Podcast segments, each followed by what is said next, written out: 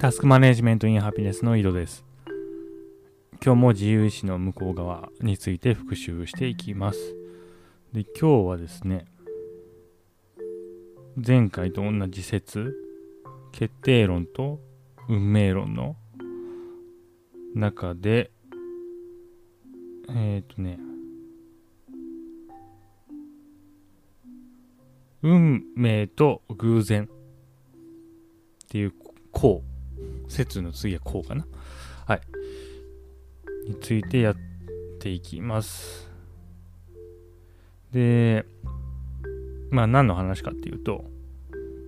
まあ運命と偶然という言葉の関係性について話してるんですけれども、まあ、まずちょっと復習からですね。あの、運命論ってありましたね。で、運命論というのは運命論が成り立っている世界は目的に導かれた世界になります。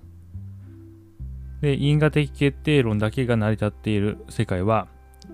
偶然に委ねられた世界になります。でこの偶然というのはまあアナンケですね。イコール必然だと。でで、ここであの、木島さんもフォロー入れるわけですね。このよくわかんない状態に。で何しろ偶然と必然は普通の意味では正反対の言葉なので、因果的必然性は偶然的な原理だとまとめてしまうと、どうしても矛盾めいた響きを持ってしまうと。ということで、本説では、偶然の概念をもう少し詳しく見ていくことで、この部分をすっきりさせ運命論と決定論との間のこの重要な違いを疑問の余地なく明快にしたいと言ってますね。で、次が決定論者と偶然。決定論的な世界に、えー、偶然の出来事は存在しないと。とはいえ、例えばサイコロの目のように見かけ上全く不規則で予測のつかない現象が存在することは決定論者ももちろん認める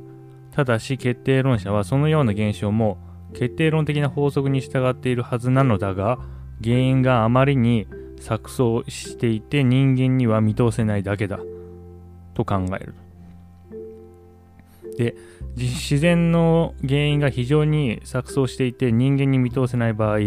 でたらめで無法則的という意味で偶然にしか見えない現象は存在する。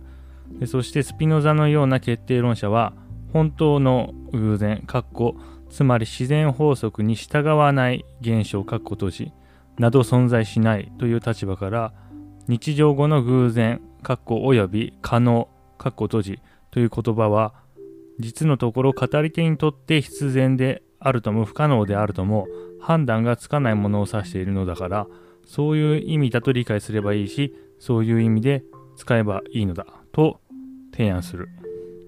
エチか第1部定理33って書いてありますね。で、で、偶然。で、ここからその偶然って、まあそもそもどういう意味なんでしょうって話になってきます。で、偶然といってもいくつかの意味合いがある。整理すれば次の3つになるだろう。1、自然法則に縛られないデタラメな現象。2、自然法則に従ってはいるはずだが、どのような法則に従っているかをこちら側が知らないような現象。3. たとえ自然法則に従っていても美や善あるいは摂理といった目的論的秩序を無視して生じる現象。で、まあ、これ、この3分類は木島さんが作ったんですけど、えー、この偶然の3分類と大体同じ分類が戦前の哲学者、久喜修造の偶然性の問題に登場している久喜の偶然の分類はいくつかの観点から重層的かつ詳細に行われるのだがその中の仮説的偶然と呼ばれる分類ではおおむね今述べた中の1にあたるものを因果的偶然2にあたるものを理由的偶然3にあたるものを目的的偶然と呼んでいると。そうですね。で、何度か確認してきたように、デモクリトス的なアナンケイコール必然が偶然と呼ばれるのは、3の目的的偶然としてだった。で一方エピクロスの遺伝子のそれ過去あるいは量子論的な不確実性過去閉じはまさに一の因果的偶然の典型例であると言ってますでこれをベースに次は運命と運っていうこうですね。ん？でところでこの3分類の中の1の因果的偶然に対する2の理由的偶然の関係とよく似た関係を3目的的偶然に対して持っている日常語あるいは日常的概念がある。それは幸運や悪運などの運の概念である。運命と運は漢語でも類義語だが偶運と訳される。偶然の偶ですね偶運と訳されるラテン語のフォルツナかな？で、かっこ英語のフォーチューン、かっこ閉じも、また運命の意味と偶然の意味を持ち合わせ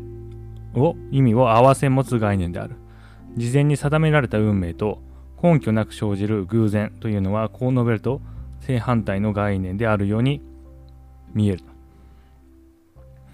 でとはいえ、両者のつながりを見て取ることは決して難しくない。で本書の最初の方で述べたように、典型的な目的論が達成することが望ましい、達成することが好ましい目的へ導く過程を考えるのに対し、典型的な運命論は運命を課された当事者にとって疎遠でままならない目的を実現するように世界が仕組まれていると考える思想であった。このままならなさこそ運命と運、かっこないし偶運、かっことしを結びつける特徴である。つまり運とは幸運であれ悪運であれ予見や意思や意図の及ばない外的に与えられるままならない結果であるという性格を運命の概念から受け継いでいる。しかし何かが運と言われる場合、運命に含まれていたあらかじめ定められたという意味は背景に退き、運命を課された人間にとってのままならなさだけが前面に出る。つまりもっぱら外からやってくるままならないものという意味合いだけに焦点が合わされるのである。で、自力では左右できず、事前の予測を許さないというのは、純然たる偶然についても言えてしまうことである。だが偶然ではなく運という言葉をあえて使うとき、そこには人力と人知を超えたままならぬ力が神のみぞ知る仕方で物事の成り行きを定めたという運命論的な思想がたとえ形骸化し希釈されはっきり自覚はされなくともいわばその文字の中に込められているのだと思う。結構難しい。というかまあこんがらがら話してますよね。でこの今の説明ですね。まあ、人、えっ、ー、とね、人知人力と人知を超えたままならぬ力が神の水を知る仕方で物事の成り行きを定めたと。いう考え方は理由的偶然。にも似ているっていうことを言ってるんですよね。で理由的偶然っていうのはその因果的決定論者が考える偶然であると。で、その特徴というのは、その偶然という言葉を使う者、人が因果を全て捉えきれてない、その原因が錯綜しすぎていて、わからないから偶然という言葉を使うと。つまり、まあその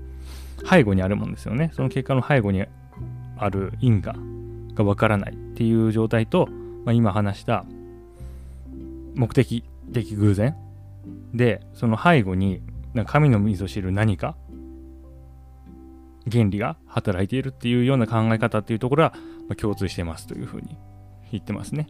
でただ違いがあるという話をしてますでそれをこれから読み上げますね。もちろん違いはある。因果的決定論は自然法則の科学的解明の可能性を認めるのだから因果的必然性に関する認識の限界は事実上のあるいは量的な限界であって原理上のあるいは質的な限界ではない。一方神の水を知る運命あるいは運には何か積極的に隠された根本的に知り得ない定めだという意味合いがある。これ以上に大きな違いはそこで拒まれている偶然の違いである。自然主義者としての決定論者が世界の中から追放しようとしているのは因果的偶然つまり自然法則に反する出来事である。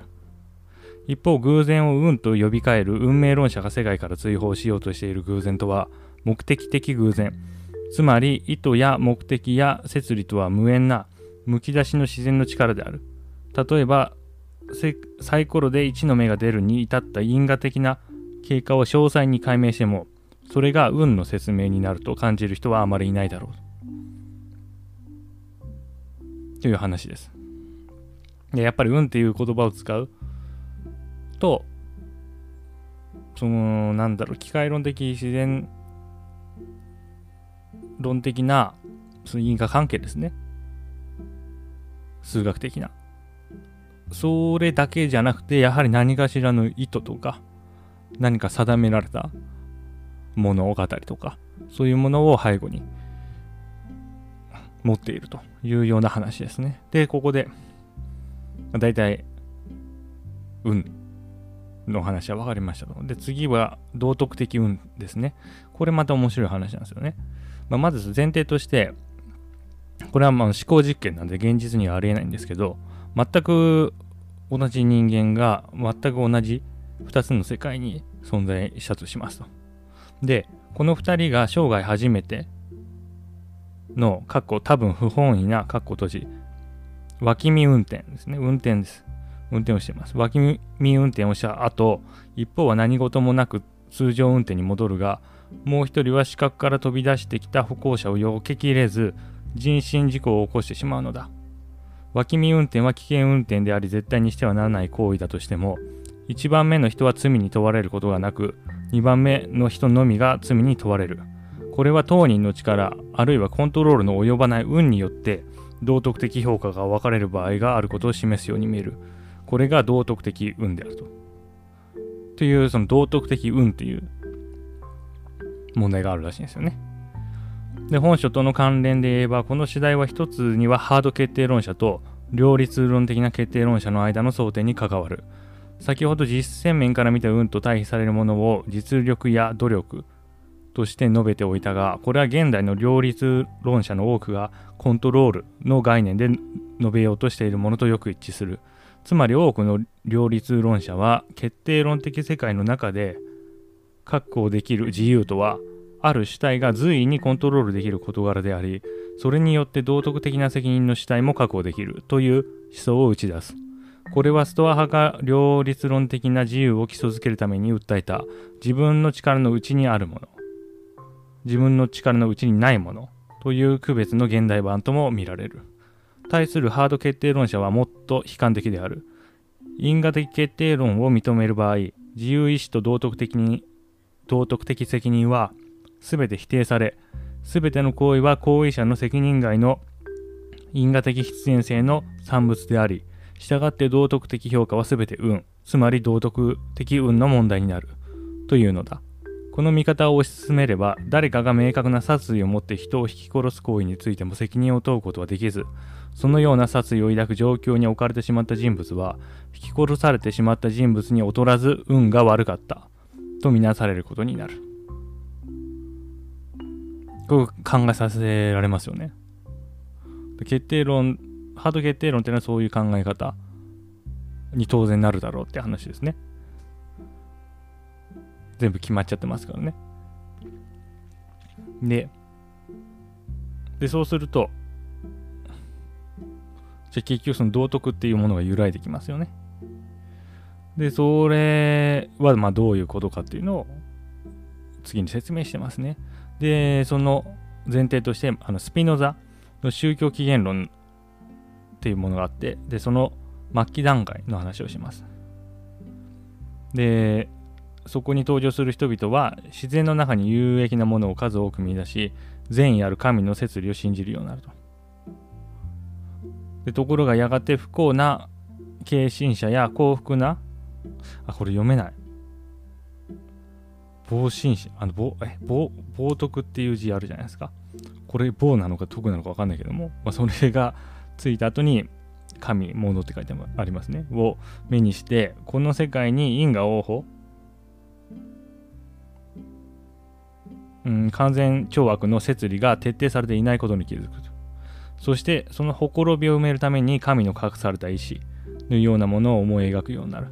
どう見ても善なる摂理から外れたように見える出来事にも何か神の水を知る目的があるのだろうと考えるのだでスピノザの宗教起源論っていうのは、まあ、まず人間というものはものを見た時に、まあ、それが自分にとって有益なものだというふうな考え方をすると。でそれはつまり目的論的な世界の見方をすると。歯というものは、ものを咀嚼するために人間に備わっているのだと。でありがたいと。で、太陽というのも人間がご飯食べるための、まだ食物とかですね、を育てるために登ってきてくれるのだと。でありがたいと。これなんでこんな人間に都合のいい世界なんだと。人体構造なんだと。あ、それは神様がそう設計したからだろうと。なぜならば、そういう目的が最初に設定されていないと、このような人間、まあ、我々にありがたい世界というものは作り出されないだろうからというのが最初のあの宗教の起源だというふうなことを言ってると。で、その後に、まあそうは言ってもその神を信じない者とかね、うん、まあ信じてるんだけども、なんか過ちを犯してしまった者がいた場合別にその者たちが100%なんか、まあ、悪い目に遭うというわけでもないなっていうことが分かってくると。で、そうするとおかしいと。神は完全に、なんだろう。まあ、パーフェクトな世界を設計しているはずなのになんでこんなことが起きるのかという、まあ、ほころびですよね。ほころびを見たときに、まあ、摂理という概念を持ち出して、まあ、逃げたっていうことですね。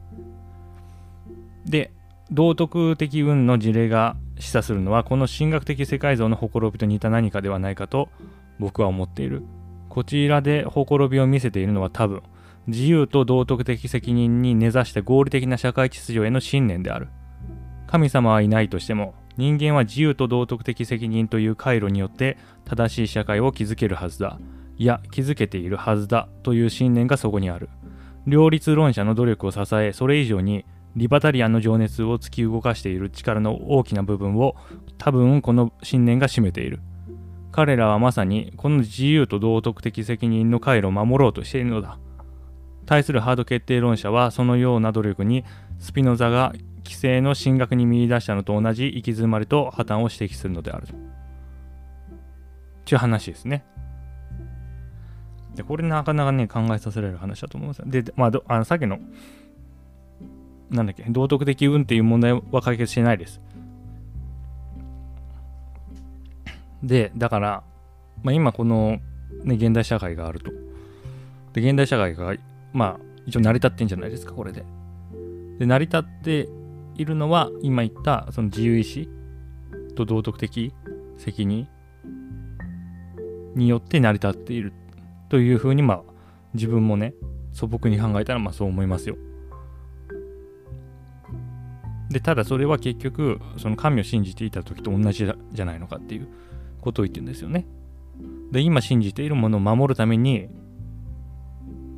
そのリバタリアン自由意志であったり、あったり両立論